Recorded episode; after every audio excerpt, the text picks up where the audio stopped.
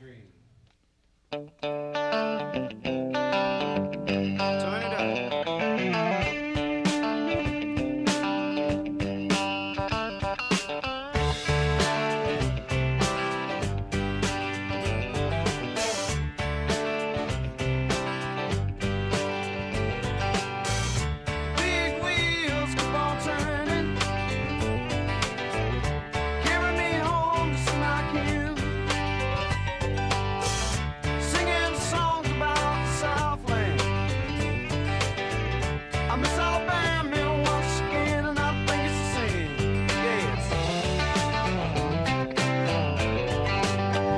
Llegó a West Virginia con 17 años. Iba a estudiar a un país con unas costumbres muy diferentes a las que estaba acostumbrado. Estados Unidos, el país de las oportunidades, le abría un mundo nuevo.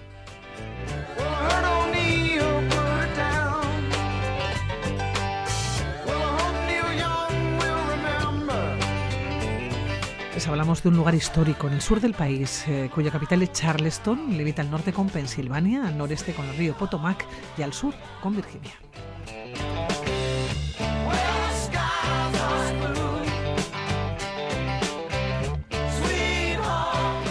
Cuatro años en Estados Unidos dan para muchos viajes, para muchas vivencias y, cómo no, para muchas aventuras.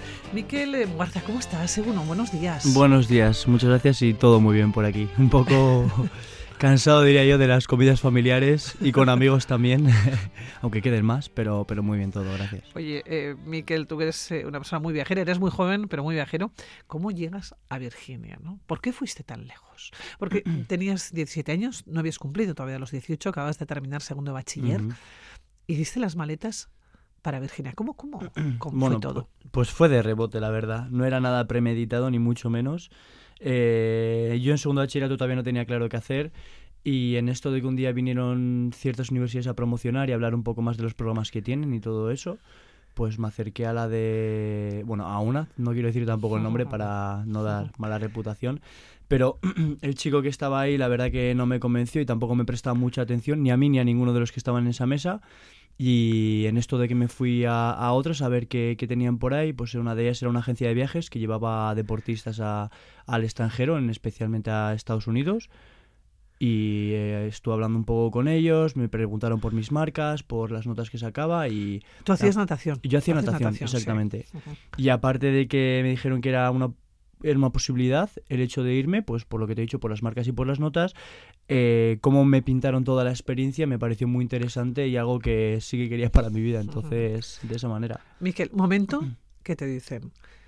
Llegas a Estados Unidos o existe la posibilidad de Estados Unidos, pasa a Virginia. ¿Qué pensaste? Yo no sé si sabías dónde estaba Virginia exactamente o lo miraste en el mapa. Lo miré, lo miré. Bueno, una vez que ya me dieron el OK desde la universidad y que me querían ahí, eh, sí que sí que bueno, reflexioné un poco acerca de ello, pero tampoco tanto porque para mí segundo bachillerato fue un año bastante movidito, ya que, bueno, es el último año en el colegio, tienes, que, hacer la selectividad. Era un año eh, muy demandante a nivel competitivo.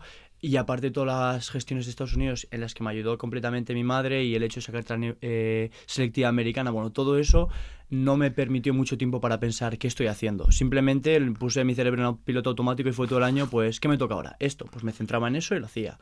Y así hasta que igual sí que las últimas semanas antes de irme a, a Estados Unidos, sí que paré un poquito más a reflexionar y dije, joder, que esto va a suceder pero, pero bueno, yo creo que así fue la mejor manera, porque cuando piensas mucho una de ese, un tipo de estas decisiones, pues puede que te acabes echando atrás y, y, el tener tantas cosas en mi punto de mira yo creo que me permitió ir más con el flow, digamos. Oye, Miquel, ¿cómo llegas a Virginia? ¿Y qué impresión te da cuando llegas? Primera impresión del país, pues en avión. de la ciudad, claro, de la ciudad y del pueblo, porque ¿dónde fuiste exactamente? Yo fui, mi universidad estaba en un pueblo muy muy pequeño llamado Buchanan, de, si no me equivoco, 6.000 habitantes. Y en el medio de West Virginia, que tampoco es que sea un estado en el que haya tantas, tantas cosas que hacer. Lo bueno es que se parece bastante a Euskadi y tiene mucho, mucha montaña. Y, eso estaba muy bien porque sobre todo en el periodo, digamos, de agosto a octubre y de, y de, bueno, abril, mayo, porque ya en mayo nos volvíamos, al hacer buen tiempo sí que podemos hacer alguna expedición o ir al río o hacer un poco de montaña pero lo demás la verdad que no había, no había mucho más. Y vamos, el llegar, tenemos que llegar al estado de al lado, que es Pensilvania, aterrizar en Pittsburgh, y luego ahí siempre había alguien de la universidad, ya fuera un entrenador o un amigo ya en los años próximos, que viniese a recogernos y nos llevaba a la universidad. Cuando llegaste a una ciudad, o a un pueblo de 6.000 habitantes, que era mucho más pequeño que Vitoria. Bueno, bueno, es que es, enano, enano. hay tres bares contados y, y, un Walmart grande, que es estos supermercados que están por todo Estados Unidos, y, y poco más, la verdad. Y, y, sí, fue, fue un viaje que hice desde, desde Francia a París, porque por aquel entonces era la conexión más barata, luego ya lo cambiaron, y viajé con uno de mis eh, compañeros del equipo de natación, que era un francés, que se llama Arthur, que acabó siendo mi mejor amigo, y nada, nos conocimos en el mismo aeropuerto, cogimos el avión juntos, de ahí a Islandia, Islandia a Nueva York, Nueva York, Pittsburgh, y llegar. Fue un viaje de unas 21 horas y era la primera vez que viajaba solo, entonces fue... es que no tenías todavía 18 años. Oye, cuando llegaste allá, ¿qué pensaste? Cuando te encuentras efectivamente con una ciudad pequeña, no sé si muy parecida o no a lo que podías vivir aquí. Para nada, para nada, completamente diferente. Lo que pasa que no tuve, digamos, primera impresión porque, ya te digo, fue un viaje muy largo, llegué a la universidad, pues bueno, salí de, de París a las 7 de la mañana y aún habiendo 6 horas menos ahí, llegué igual para las 11 de la noche, me estaba esperando parte del equipo de natación, donde me dieron la bienvenida y me acompañaron a mi habitación.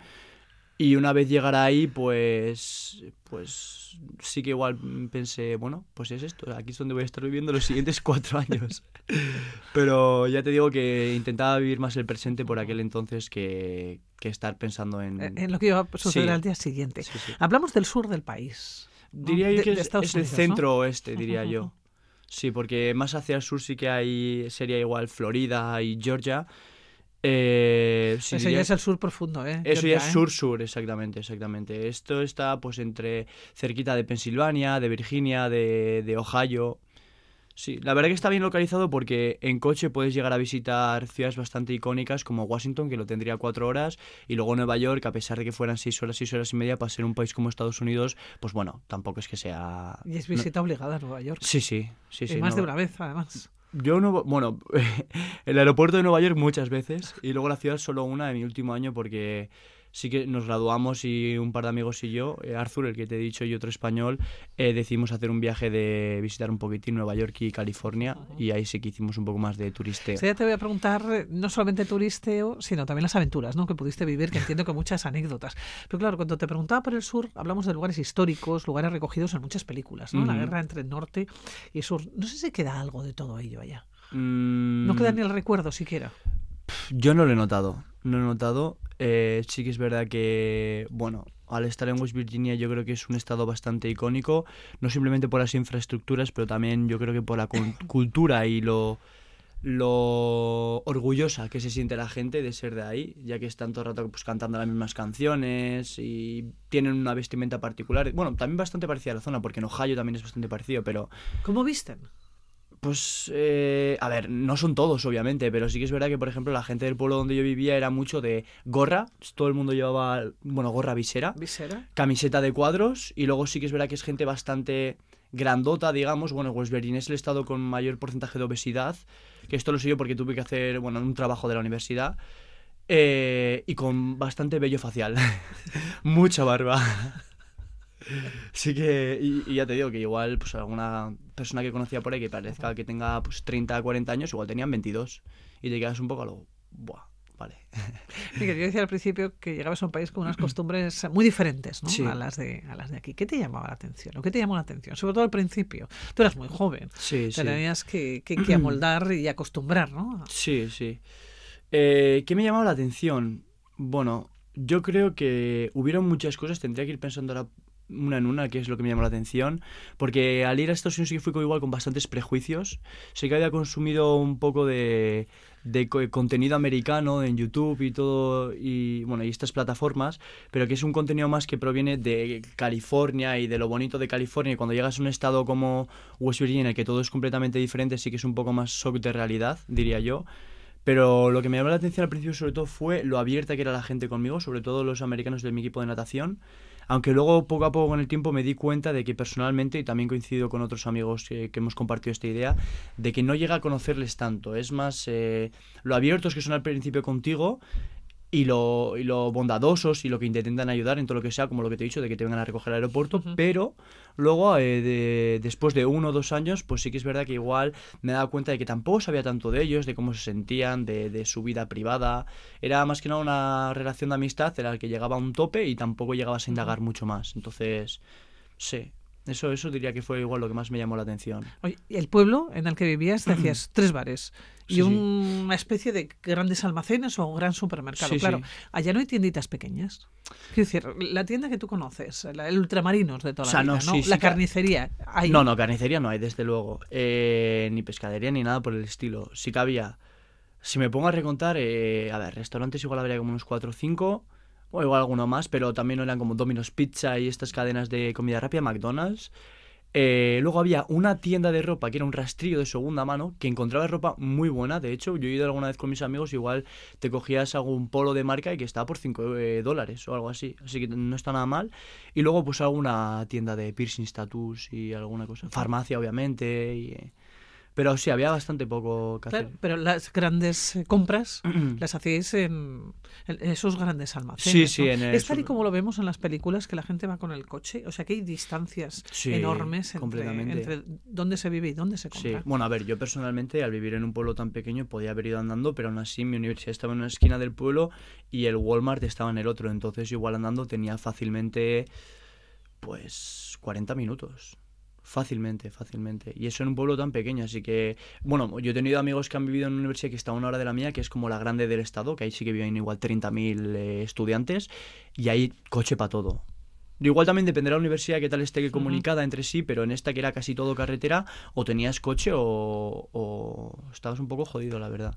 Oye, cuatro años viviendo en el, en el país, eh, te dio para viajar, Sí y para no. conocer los alrededores, ¿no? Sí, los alrededores sí, poquito, pero sí. Eh, sobre todo Ohio, Virginia y Pensilvania, sí. Bueno, Pensilvania de hecho porque siempre aterrizaba ahí, entonces la ciudad de Pittsburgh la tengo bastante conocida. Pero luego poquito más. De Estados Unidos solo visité mm, Nueva York y California en mi último año cuando ya nos graduamos, de que unos dos amigos y yo decidimos el visitar un poco más eh, Estados Unidos y luego em, sobre marzo hay un- una semana que es el Spring Break que, tienen todas las universidades. Siempre va igual variando de semana en semana, pero... Y ahí aprovechamos a visitar Cancún el primer año y Punta Cana el segundo. Y luego ya el tercero, que fue en 2020, pues eh, hubo COVID. Y en esa misma semana que ese año de- decidimos no ir a ningún lado, pues tuvimos que volver a España. Oye, Miquel, estamos hablando de, de ese viaje, es una aventura, ¿eh? sin lugar a ninguna duda de, de vida. Si tuvieras que quedarte, no sé si con algún momento, con alguna aventura que te tocó vivir dentro de la propia universidad, probablemente, ¿no? Sí. O, en, tu- o en el pueblo, ¿cu- ¿cuál sería? ¿Alguna que te venga así rápidamente a la cabeza? Quizás con la misma población de, Bueno, de- de allá, ¿no? Sí, Te ver. preguntarían de dónde eras, no sabrían. Pero es que la cosa es que en las universidades americanas, no sé si en todas, en la mayoría desde luego hay un montón de, de internacionales, un montón. Sobre todo diría yo que todos ellos están ahí becados por eh, algún deporte y no era diferente en mi universidad. Yo la mayoría de los amigos que tenía eran tanto españoles como griegos y franceses y todos estaban pues en el equipo de tenis, de fútbol o de, o de natación. Entonces... Tampoco había tanta curiosidad por parte de los americanos porque ya veían muchos de, de los internacionales. Pero obviamente sí, la gente que era más cercana pues sí que te pregunta dónde vives, qué tal es la vida allí. Eh, me lo puedes señalar en el mapa porque muchos de ellos también igual son un poco ignorantes de dónde está, tu- precisamente igual no España, pero sí igual un griego o, o un polaco que estaba en la universidad, pues igual Polonia no lo ubican para nada en, en Europa. Entonces, pues sí que han, estaban un poco curiosos de eso. Pero España se conoce bastante Bueno, bien. Estaban no compartidos. Oye, ¿la anécdota cuál sería? Son- cuatro años. La anécdota, tenido pues yo te diría que igual un momento así que tampoco sea muy alocado, que con el que me quedo yo sería mi primer año cuando ganamos la conferencia con el equipo de natación, que me pareció... Bueno, fue un año bastante inspirador porque fue el año que mejor equipo teníamos, ya que luego el presupuesto del equipo bajó y no pudieron traer tantos buenos nadadores, y porque hubo un capi- eh, mi capitán, de- el capitán de mi equipo, disculpa, eh, me impactó bastante ya que tenía muy buena oratoria y sabía cómo llevar un equipo y, y era un, un gran líder y eso es algo que en mi equipo aquí en el Juizmendi pues no se lleva tanto, o sea, no hay charlas antes de nadar, mientras que en Estados Unidos cada... Es que es, que es diferente, ¿no? Sí, sí, era muy, pues igual sí que como las películas. En esos aspectos, ¿sabes? De, de, inspirar al equipo, de darte una charla que diga, me como el mundo. Y, y, ese, y ese capitán que tuve, la verdad que lo hacía muy bien.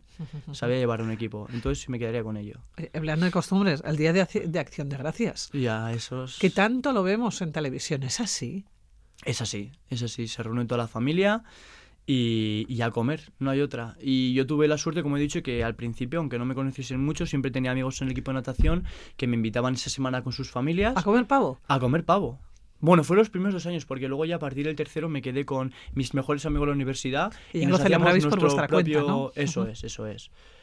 Eh, porque al fin y al cabo acabas... Eh... Te metías en casa, efectivamente, en una casa ajena. Sí, que no, no, es nada incómodo. De hecho, todo el mundo te recibe con los brazos abiertos y ahí sí que incluso la gente quiere saber más de ti porque son todos americanos y eres tú el único de fuera y muchas preguntas y el trato, no hay queja del trato. Pero sí, a partir del tercer año, pues ya con, con mis mejores amigos de ahí que pasaron a ser mi familia, pues nos quedamos ahí, lo celebramos entre todos. Uh -huh lo que más te, te, ha gustado de Estados Unidos? ¿Estos cuatro años? Uh -huh. ¿Lo más te gustó? Las amistades que hice, sin duda alguna. Sé que puede sonar muy tópico, pero yo tuve mucha suerte en ese aspecto.